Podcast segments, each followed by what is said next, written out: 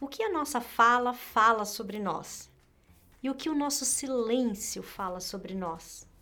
Bem-vindos e bem-vindas ao segundo episódio sobre o poder da fala.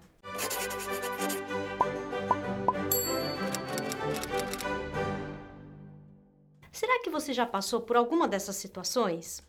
É. Ih, deu branco! Ou essa aqui? Gente, mas como que ela fala assim comigo? Isso é um absurdo, entendeu? Eu tenho que falar com ela, porque senão, como fazer? Falando sozinha, Consuelo? Ai.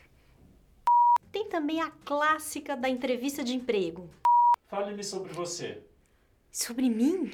Nossa, tipo, qualquer coisa assim? Ah, eu não sei nem por onde começar.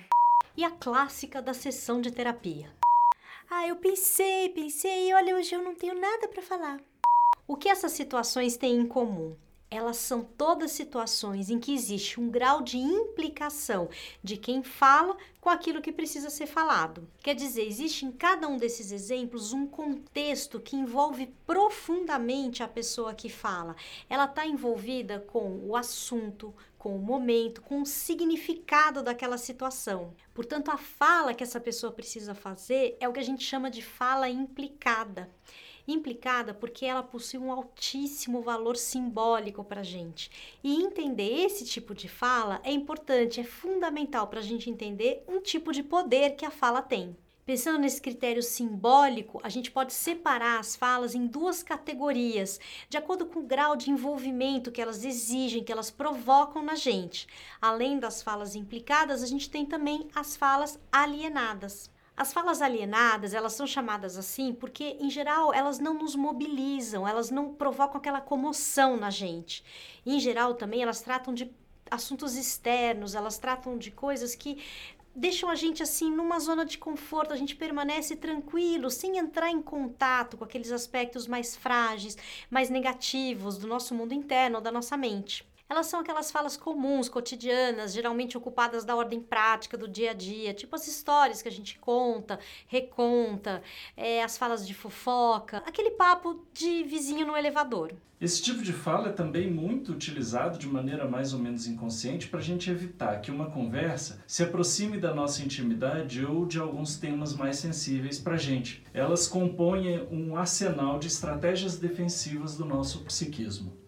Exatamente, a fala alienada não permite que a gente se conheça. Ela é chamada assim porque ela assegura a ignorância sobre nós mesmos. A gente fica alienado da nossa posição subjetiva, do nosso mundo interno. Se a gente pratica apenas a fala alienada, a gente não tem muita chance de obter um aprendizado sobre nós mesmos, de desenvolver o autoconhecimento. Já o segundo grupo é o das falas implicadas. São esses casos quando a gente fica com vergonha ou se sente constrangido, a bochecha fica vermelha, dá aquele calor. Isso acontece porque é como se aquela fala ou a falta de fala revelasse uma coisa que a gente não queria mostrar ela nos põe em contato com a nossa vulnerabilidade, escancarando a total falta de controle que a gente tem sobre as nossas emoções e sobre o nosso mundo interno. Quer dizer, a fala implicada normalmente ela convoca a gente a lidar com uma experiência que envolve muito mais níveis do nosso mundo interno do que a gente gostaria de permitir. Ai, é cada situação, né, gente? Você gagueja, se te dá branco, fica vermelha, né? Ai, gente, é porque revela ela revela tudo. Revela assim a importância que você dá para aquele momento. Revela o investimento emocional que você colocou ali. Revela aqueles sentimentos que você queria deixar bem guardadinho, assim, tipo medo, ansiedade, nervosismo, né? Porque o negócio é tá ali, ó. Tô bem, eu domino tudo isso aqui. Aliás, já fiz isso tantas vezes antes, nervosa, eu imagino. Ai, por quê? Eu me pergunto por quê? Que a gente é levado a acreditar que essas coisas que fazem parte, essas coisas normais do nossos seres, das situações, porque a gente acha que isso tem que ficar escondido. Pois é, a gente nunca passa ileso, ilesa de uma fala implicada quando a gente sabe que ela significa algo a mais. A fala implicada é a fala mais verdadeira do sujeito, porque é através dela que ele pode conhecer a sua mente. Freud não utilizou esse termo, mas toda a sua obra foi desenvolvida a partir desse tipo de fala, a fala que revela o inconsciente e, portanto, a verdade do sujeito. O próprio método da associação livre visa a produção de uma fala implicada. Nesse sentido, também o treinamento de escuta de um analista tem como um dos seus primeiros objetivos o desenvolvimento da capacidade do analista de separar o que é uma fala implicada e o que é uma fala alienada em meio ao discurso do paciente. A clínica da psicanálise pode então ser pensada como um dispositivo que favorece a produção de falas implicadas. E é por isso também que os analistas têm aquela fama de serem muito mudos, porque quando eles falam pouco, eles deixam espaço para que surjam falas implicadas, capazes de produzir sentido e produzir sentidos novos para a história que o paciente conta.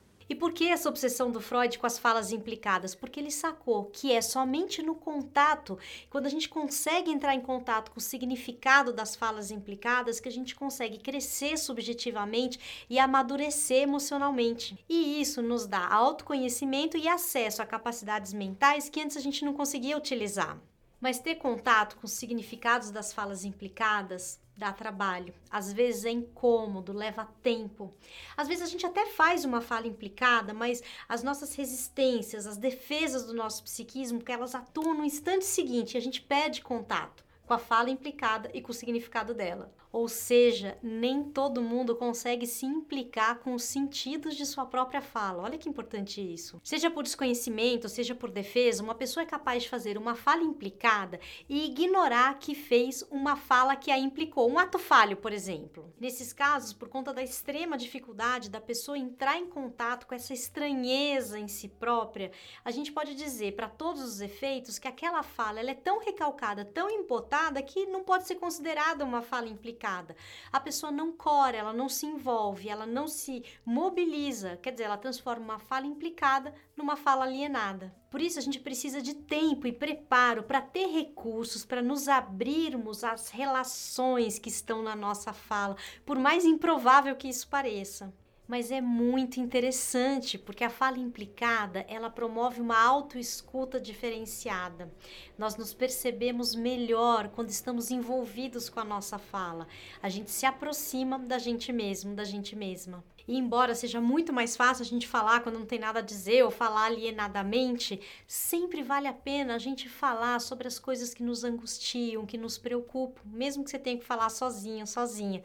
Que aliás é uma coisa muito normal. Provavelmente isso só quer dizer que você é uma pessoa que tenta entender, tenta dar significado para as coisas que acontecem contigo. Portanto, fale, não fique apenas pensando, implique-se com a sua fala.